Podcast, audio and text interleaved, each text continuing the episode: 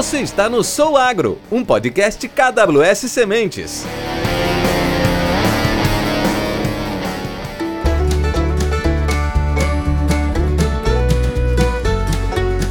Olá, sejam todos bem-vindos a mais um podcast Sou Agro, um podcast da KWS Sementes. O nosso podcast ele tem o objetivo de levar informação técnica de qualidade a todos os produtores e profissionais do mercado agro. Eu sou o professor João Ricardo, consultor da KWS, da Universidade Estadual de Ponta Grossa e consultor na área de alimentação animal. E hoje nós vamos conversar com uma produtora rural, a Jaqueline Sereta. Ela que é produtora de leite, fundadora do Leite de Batom e química por formação. A Jaqueline faz um trabalho bem bacana, levando informação e mostrando um pouco do dia a dia do produtor de leite, de uma forma técnica e bastante descontraída. E nesse episódio nós vamos conversar com ela sobre algumas dúvidas que todo produtor de leite tem em sua propriedade sobre silagem de milho. Jaqueline, seja muito bem-vinda. É uma satisfação, uma alegria, particularmente também poder bater esse bate-papo com você aí e já te parabenizo pelo seu trabalho aí. Fala um pouquinho pra gente de você agora. Olá pessoal, tudo bem? Então, Primeiramente, muito obrigada pelo convite, né, da KWS, né, de participar contigo, João, porque, nossa, tu é uma referência. Eu aprendi muito naquele uh, seminário, né, que a KWS me, uh, me convidou. Então, tem muitas questões aí uh, que envolvem a silagem que a gente precisa, às vezes, até desmistificar e outras vezes realmente ver aonde que a gente está errando para ter uma produtividade e uma qualidade de vida também melhor, né? Porque se a gente aumenta a produção, aumenta a renda e aumenta a qualidade de vida da gente, melhora a qualidade de vida da gente. Legal. Bom, Jaqueline, fica à vontade, o nosso bate-papo aí, que teria vontade de perguntar, eu estou à sua disposição para a gente bater um papo aí sobre silagem de milho. João, então, olha só. Eu até pensei em outras perguntas, né? Em mais, mas a gente tem que uh, resumir, né? E assim, então, o que eu queria ver contigo primeiro é assim. A questão, aqui pelo menos na nossa região, a gente tem bastante máquinas uh, adaptadas, né? E as máquinas, digamos assim, uh, importadas, que são digamos, próprias para a colheita do milho, né? Com cracker ou processador de grãos, enfim, cada um fala de uma maneira, tamanho de partícula, enfim. Qual que é a diferença, digamos assim, em produção, em qualidade de uma máquina adaptada, né? E de uma máquina que é para isso? Porque o que que acontece? O que que eu vejo? O que que eu ouço também? Eu não vou fazer silagem com uma máquina que custa tanto a hora se eu tenho outra que faz a mesma coisa, entre aspas, né? Uh, uh, faz a mesma coisa e eu vou pagar muito mais caro. Então, assim, eu gostaria muito que, que você, como professor, como pesquisador, falasse abertamente sobre isso, porque por vezes, quando uh, é um prestador de serviço que fala, o produtor escuta de uma maneira, quando é um produtor falando é outro, quando é um professor falando é outro, sabe? É aquela velha frase, tu sabe o que tu fala, nunca o que o outro escuta, né? Certo, legal. A tua dúvida é bem, é bem pertinente, principalmente essa região do, do Rio Grande do Sul, que tem alguns prestadores de serviço com esse tipo de máquina. Veja bem, obviamente, né? Claro que se você não tem uma máquina, vamos dizer assim, é, adequada a esse trabalho, a chance de você ter um produto de qualidade é muito menor. E, e, é um segmento, né? O processamento da tua silagem, considerando o custo de lavoura aí, uma lavoura, um hectare de milho nesse ano aí para o produtor colocado dentro do silo, ele vai estar tá acima de 7 mil reais, 6.500 reais para cima, né? Então essa máquina é fundamental porque ela vai transformar isso aí, essa lavoura, nesse valor por hectare, em comida de vaca, em volumoso, que a vaca vai transformar em leite. Então, o que, que ele tem que ter em mente? É, muitas vezes o barato sai caro, né? Então, a, você pode pegar uma máquina, não necessariamente uma máquina importada e própria para isso, não necessariamente ela é sinônimo de um bom serviço, tá? Então, tem que ser monitorado, principalmente a, a, a quebra de grãos. Então, as máquinas, vamos chamar assim, adaptadas, você vai encontrar algumas máquinas que fazem um serviço razoável, vamos dizer assim, e um universo dessas máquinas que não seriam adequadas para processar silagem de milho. As máquinas importadas, que a gente chama aí, né, que são as grandes marcas, as automotrizes autopropelidas aí, ela pode fazer um serviço bom, como também não pode ser fazer um serviço bom. E as máquinas menores, que a gente chama rebocada, que são aquelas puxadas por trator e tocada com trator, a gente sempre deve dar preferências que tenham quebrador de grãos, né? Que a gente chama de cracker, cracker também aí. Mas o, o, o, principal de assim, a avaliação delas aí é no produto. O produtor de leite, ele não, não, necessariamente ele entende da máquina, da configuração da máquina, do mecanismo de funcionamento dessa máquina. Mas ele pode perfeitamente, e, e isso ele sabe, né? É avaliar a qualidade do produto. Então, obviamente, dê preferência para máquinas adequadas a essa, a essa finalidade e avalie a qualidade desse serviço pelo produto, né? E o carro-chefe disso aí é o processamento de grãos, é a quebra de milho no momento da ensilagem. Isso ele já deve fazer logo no, no comecinho do trabalho. Essa é minha minha dica para você. Porque assim, ó, nós por anos usamos a ensiladeira, que a gente chama aqui, que é essa puxada por, por trator. E a gente, é, eu sempre falo, a partir de 2017 que a gente começou, que a gente se tornou profissional. Antes a gente era amador, tirador de leite, como a gente Sim. fala aqui. E, e assim, também não, a gente não buscava, né? Porque a gente não pode terceirizar a culpa, mas também ninguém nos falava que, ó, o, a gente tinha tal da peneira. Eu lembro que o pai sempre falava dessa peneira, sabe? Que na verdade era para quebrar o grão mas ninguém falava da importância que tem. Aí que tá, sabe? Às vezes tu compra uma coisa, algo, um implemento, uma coisa. Hoje a gente tem a internet aí que tu busca como tu quer, né? Mas, por exemplo, uh, ninguém falava da importância disso, sabe? E hoje, depois que eu comecei a fazer silagem, nós começamos a fazer silagem com uma máquina com processador de grãos, a gente notou no resfriador a diferença, sabe? E também, e também no bolso. Porque é, teve um professor, o professor Wagner, ele fez a conta do que eu deixava de ganhar em fazer uma silagem com ensiladeira. Fora dias de trabalho, nossa, aí daí a gente tinha que fazer mais verde ele, né? E aí outro ponto que eu queria ver contigo, João. Por exemplo, nem sempre dá para fazer o ideal, né? A gente tem que fazer nas condições que a gente consegue. Às vezes tu não tem disponibilidade de máquina, chove, a lavoura é, é íngreme, enfim, né? É, uh, a máquina não vai, enfim.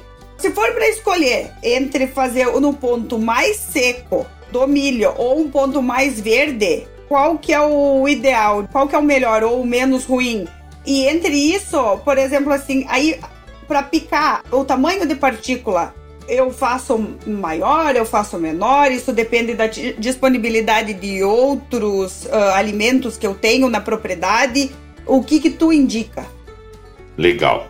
Bom, o que, que o produtor tem sempre pensar, e daqui a pouquinho aqui no sul nós já vamos estar tá nessa, já estamos entrando nessa fase, seria assim, o planejamento da silagem. Eu sempre digo que a, a ensilagem, né, que é o processo, a semana da, da colheita e enchimento do silo, ela é, acho que a semana mais importante que você vai ter na propriedade. É a semana que dá mais dor de barriga. Isso. Se você errar naquela semana, você só tem uma segunda chance na, na próxima silagem, que às vezes é pro ano seguinte. Daí é um período complicado e a gente já teve estiagem. Bom, então vamos lá. O que é esse, esse planejamento? Escolha de um híbrido adequado do ponto de vista agronômico hoje.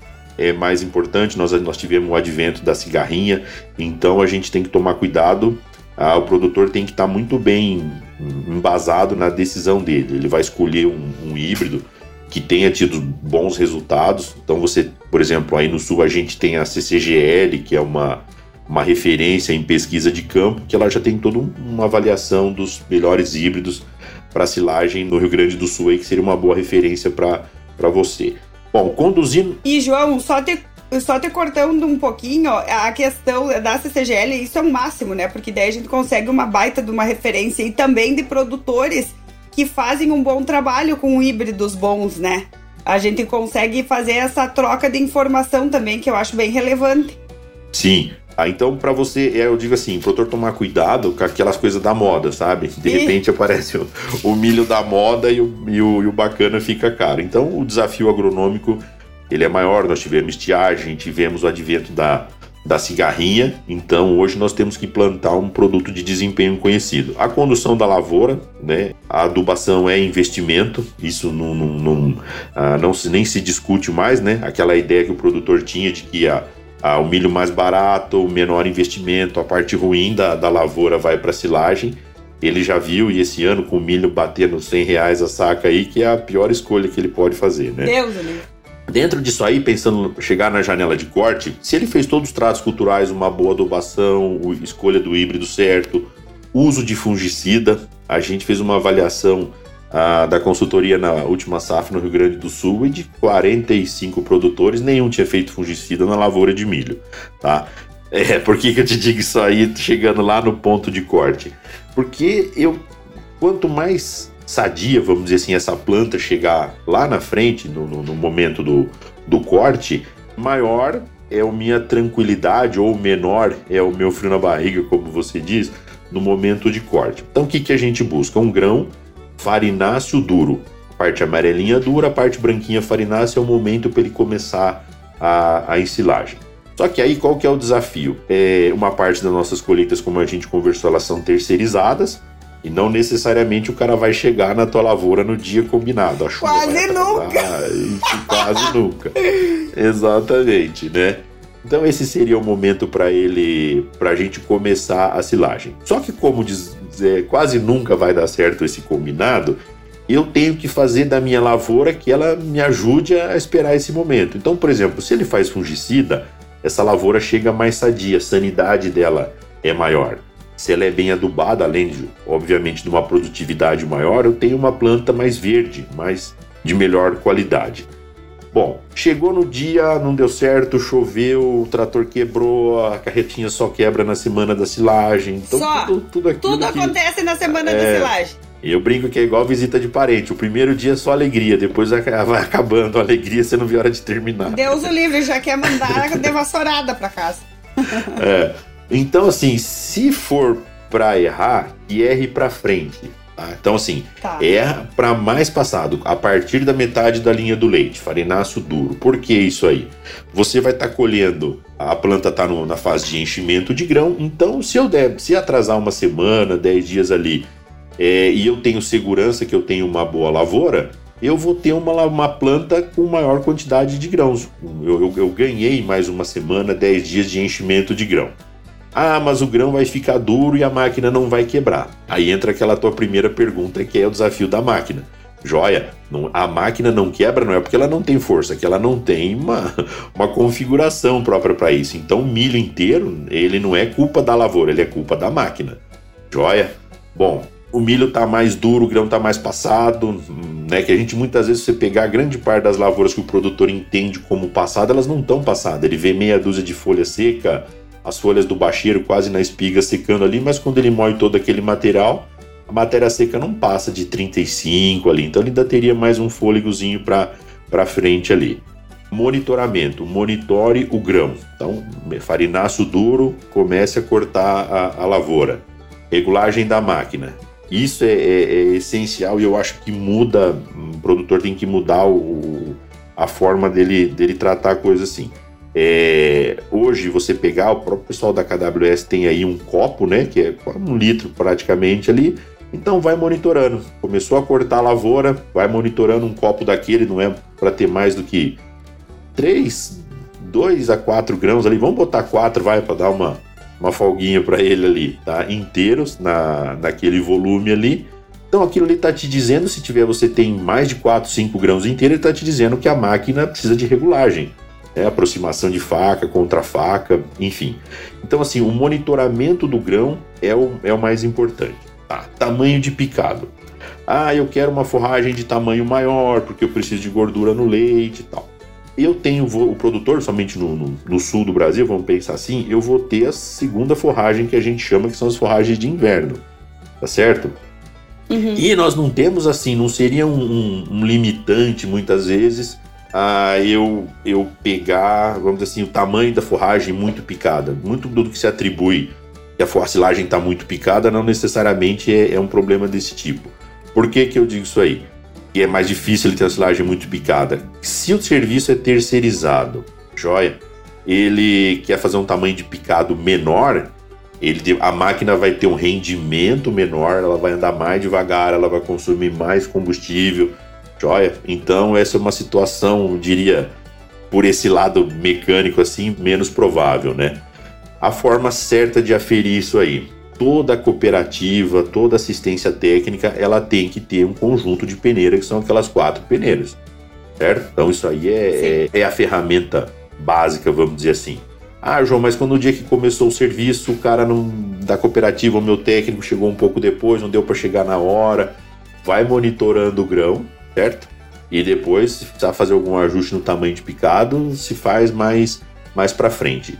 De toda e qualquer forma, evitem tamanhos de picado grande, porque você não consegue uma boa compactação, a densidade no silo é mais difícil. Hoje são raras as propriedades que você tem um conjunto de tratores adequados à compactação, então acaba ficando mal compactado. Né? Se eu aumento o tamanho de partícula, né? Você que é química, né? A densidade é massa sobre volume. Se eu aumento o volume, a densidade diminui. Exatamente. Isso é, isso é matemática. E aí ele acaba optando depois, lá na frente ou no próximo safra, por uma silagem mais verde, para melhorar a compactação. Se ela é mais verde, ela tem menos grão, e aí a gente volta naquele ciclo da, da coisa errada. Então, ponto de corte se for para errar, erre para frente, erre para frente. Preste atenção na máquina. O produtor hoje ele tem condições, como você diz na internet, nos fóruns de discussão técnica aí, a monitorar a quebra de grão. Isso acho que é uma linguada, da mesma forma que ele enxerga uma vaca. Isso o produtor de leite é bom, né? A, a vaca olhou Sim. diferente, ele sabe que ela sabe. não tá legal, né? Sabe. Ele uhum. tinha que transferir essa forma de conhecimento para silagem também. É, João, então assim, ó.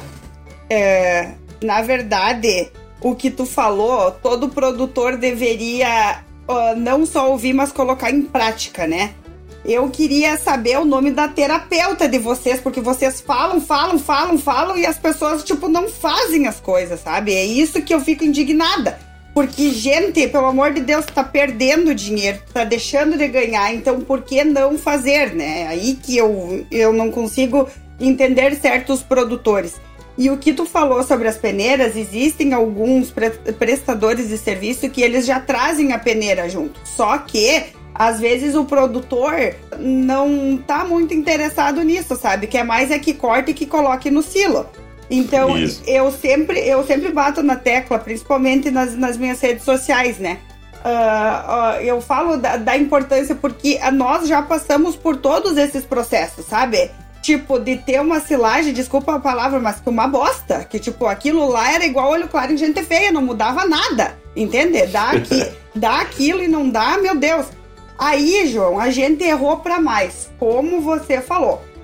Nós tivemos uma. Aconteceu essa a falta aí de, de chuva, né? É, em novembro, Sim. dezembro, ele foi horrível. Enfim, o milho não cresceu, é, enfim. Aí a, a gente, a máquina também não estava disponível para vir, enfim, a gente errou para mais. O que, que aconteceu? A, o, o, amido, ele deu 39,79. A gente nunca teve uma silagem assim. Aqui, a, a, tu passava a mão, aquilo ficava veludada a mão, assim, sabe? Só que a matéria seca, ela deu 42, né? Aí o nutricionista, ele, enfim, uh, ajustou, né? E ele me falou uma coisa que eu achei interessante, bem o que tu disse, já que R para mais seco do que para mais verde, porque uh, o, o, milho, né? O, o corte. Então eu achei bem, bem interessante e bem o que tu falou. Então assim, João, outra coisa que eu queria ver contigo, então na verdade o que muda é a peça atrás da máquina, né? Porque máquina em si, tipo, ou marca de máquina não, não faz tanta diferença. É, a marca, vamos dizer assim, a marca em si, lógico, você vai ter máquinas boas, isso a gente tem que ser real. Como eu tenho genética de vaca, como eu tenho. Enfim, você vai ter a. Vamos, se você pegar todas as máquinas no melhor de cada máquina, você vai ter, você vai perceber que tem máquinas que é, são melhores que outras. Isso é, é, é real. Tá? Então, a, as máquinas rebocadas de trator aí a gente sempre de, de preferência por aquelas máquinas que tem na, na, na, configuração dela o quebrador de grãos, né? Que nem você disse que a gente começou a conhecer lá atrás como peneira e hoje a gente já entende o que, que era a, sim, a peneira, sim, né? E aí, uhum. depois as outras opções, como você falou, é, quem faz o serviço é o cara que está atrás do volante ali, né? Mas a gente, tem que, a gente tem que avaliar. E o produtor, é, eu diria assim, a, a, o melhor analista, melhor é, psicólogo que ele tem para entender hoje chama cheque do leite, né? Então, claro. que ele errar hoje, a conta fica cara, vem descontado o, o, os erros dele. E o milho que ele não produzir dentro da propriedade, ele tem que comprar na rua. Tá? Então, esse ano vai ser, foi um ano de muito aprendizado e ele vai continuar assim. O milho vai continuar caro. Nós temos nenhuma leitura de milho grão de ração mais barata lá na frente. É, então, o que tiver de milho dentro da minha silagem é menos milho de 100 pila o saco que eu tenho que, que eu tenho que buscar na rua. O diferencial, como eu disse, é monitoramento. O produtor tem que uhum. aprender a, a, a, monitorar. Então... É, porque. E assim, aqui, uh, uh, às vezes o pessoal fala assim: não, a melhor máquina é John Deere, outros a melhor máquina é Crone, outro a melhor máquina é Class, enfim, né? Cada um fala de, de uma maneira, porque às vezes o que, que acontece? Ali no meu vizinho uh, foi uma, uma crone fazer e fez, um, e ele teve uma análise bromatológica da silagem top, né? Aí é a marca da máquina que faz a diferença, e não tudo aquele o, o trabalho que foi feito antes, né?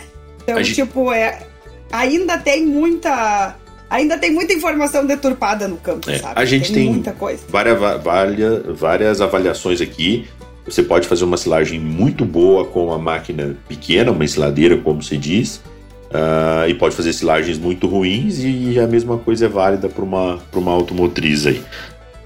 Sim, entendi. Uhum. E João, sobre o KPS, aqui eu fiquei muito feliz porque nosso deu 72, alguma coisa, assim, sabe? Legal. Então, é, eu fiquei bem, bem feliz porque eu não, eu não sabia literalmente da importância, sabe? Que, que tem, assim, principalmente como tu falou no cheque do leite. Então, assim, eu gostaria que tu falasse mais sobre o, o, KPS, como que a gente consegue, digamos, como a gente consegue um KPS ideal. Mas vamos lá, já que em relação ao KPS, então assim, é legal que é uma medida de laboratório, né? Que ele é um score uhum. de processamento de grãos. Então, ele é uma leitura que a gente tem é, vamos dizer, uma, uma, mensuração de quanto esse grão foi, uh, foi quebrado, né? Então, o que, que a gente faz no laboratório aqui? A gente pega uma amostra de silagem, uh, é um conjunto de peneiras, e no meio lá tem uma peneirinha de 4,75 milímetros, que é a malha dela. Uh, aí tem uma seca essa amostra, tem um, um tempo de agitação ali e separa, tá? Então a gente depois faz o amido de tudo que ficou para baixo dos 4,75 milímetros e de tudo que ficou para cima, certo? Por que 4,75? Se você pegar um grãozinho de milho, quebrar ele em quatro partes, cada pedacinho desse vai passar por essa malha de 4,75. Então isso aí se entende, né, como sendo um milho que foi efetivamente uh, processado. Bom, isso aqui é uma análise de laboratório, eu faço ela quando a amostra chega aqui. Às vezes, às vezes não. A tua cilada, o silo já está fechado já faz alguns dias já. No campo, esse teste que a gente comentou do copo, né? Você pegar um, um litro de silagem ali e ver quantos grãos inteiros são, ele é uma prévia disso aí. Então, se você não. Na, por exemplo, a tua silagem deu 72 de KPS lá. Não tinha grão inteiro na, em um litro. Eu tenho certeza, porque senão não daria esse valor de KPS, você entende? Sem ir na propriedade, você já sabe o que está acontecendo. Ele só é uma leitura prévia. Se você vê grumo no leite, fazendo uma analogia aqui, você já sabe que aquela tua vaca está com a CCS alta. Você pode não acertar o valor, mas você sabe que ela está com uma CCS alta. Então Exatamente. o copo ele seria um indicativo desse aí. Qual que é a importância? Quando você pega um KPS acima de 70%, por exemplo, você tem uma a vaca teve uma perda de amido nas fezes, né? Ah, muito pequena e não chegou a comprometer, vamos dizer assim, a produção de leite. Só para te dar um, um paralelo, um valor aí, vamos pegar isso, um KPS de sei lá, de 50% aí. Ela vai perder uns 5,5, mais ou menos, de amido nas fezes, e ela estaria perdendo 800 gramas de leite por dia. Aí você multiplica isso aí ah, por animal, se você tiver 100 vacas, ah, o que que dá isso aí? Então, um animal desse você perderia quase 600 reais, e se você tivesse 100 vacas em lactação comendo essa silagem, você estaria perdendo hoje mais de 60 mil reais. Tá? João, só um pouquinho. 800 por vaca. 800 ml por vaca. Tá, 800 ml, vamos fazer na realidade. Se tá? Só, desculpa Se você, fizer, se você fizer a dois reais, dá 1,60 por vaca. É, não, mas eu vou fazer, tipo, na minha realidade, né? Porque como eu sou. Aí, aí que tá, tipo, o pessoal pega, é, pega referência porque a gente é pequeno produtor e antigamente tu bem sabe, né, que a pe- pequena propriedade não era lucrativa, né? Então vamos fazer aqui com 26 vacas, dá 20 eh, 20.800. Vezes vamos fazer a. É, vamos fazer, digamos, 2,13 aqui. 44 mil. Isso aí. Enfim, mas assim, tu falou então, lá de 50, por, assim, de 50 de KPS, tu perde, digamos, um litro de leite por vaca. Por aí. Tá. Tá. Tu deixa dela, deixa de Lá produzir deixa de um produzir, ou você Ela vai de- comprar o milho, você vai dar mais ração. tá, Veja bem, você, você, você paga duas vezes o milho. Eu vou te dar um exemplo. Se o KPS ficou baixo, vamos imaginar que vocês tirassem, sei lá eu, 500 litros de leite por dia. Você trocou de silagem, a produção caiu. O que, que automaticamente o técnico vai fazer na tua propriedade? Ele vai corrigir para a produção voltar aos 500. Essa correção ela vai demandar mais ração concentrada. Então, assim, o milho que você colheu mal colhido e foi, como você literalmente diz, na bosta da vaca, você vai comprar ele de novo na rua. Então você perde o milho duas vezes, o que tá na bosta e o que você comprou. Então fica caro em dobro, a gente fala. Sim, tem gente que dava pra ter um aviário só comendo raça- só o milho das bostas das vacas. Criar frango caipira no quintal dá mais dinheiro Claro, que o leite. claro, não tem, gente. Tá louco? Tu vai, aquilo é amarelo. Então, na verdade, é, é jogar dinheiro fora, né? E às vezes, tá- e, e às vezes as pessoas não, é, não, não percebem isso. João, mas tu falou dos 50, mas e se, for, se eu tiver uma silagem que eu quero chegar agora, agora eu quero chegar nisso aí. O prestador de, de que lute. Po- a 80, por exemplo. Se você. Acima, 70 é o excelente. Então, assim, acima de 70 a gente já considera excelente. Por que, que considera excelente acima de 70? As perdas de amido fecal, né? De, de, de grão na Aham. bosta, elas não vão ser representativas, não comprometeria a produção do animal. Se você chegar a um KPS de 75, 80, vamos dizer assim, aí você não. As perdas chegam muito próximo a 1% só de amido nas fezes, não comprometeria a produção da vaca. Tá? Então, Que legal. o limite aí é os. Por isso que a gente fala, entre 50 e, e 70 é bom, é, mas acima de 50 você já começa. As perdas já começa, já começam a, a acontecer, né? Então, monitoramento é isso aí. Eu falei, não adianta depois, isso aí não se faz no dia que abrir o silo, se faz nas primeiras carretas que estão chegando da, da lavoura ali com, com o milho Sim. cortado, né? Depois não tem o que fazer. Sim, exatamente, João. Exatamente. Não, é isso é de extrema importância e a questão assim, tanto da escolha do híbrido, de tu entender que a tua realidade não é a realidade do vizinho, que às vezes tu vai fazer uma silagem de boa Não. qualidade usando o mesmo híbrido e o outro não. Ah, mas é muito interessante, assim, essa, essa troca de informação, né, João? Eu Sim. acho isso, enfim, de Mas demais. Mas legal. Já que eu agradeço ó, imensamente a sua participação, acho que se deixa- deixasse a gente conversaria a manhã inteira de silagem aqui, né? Ah, eu que agradeço. Agradeço muito o convite. Agradeço você esclarecer ah, essas dúvidas. E às vezes, para a maioria, pode ser até besteira ou já sabem, mas tem uma parte, uma grande parte, principalmente de pequenos e médios produtores, que eu sei que eles têm ah, essa aí demanda, né, essas dúvidas.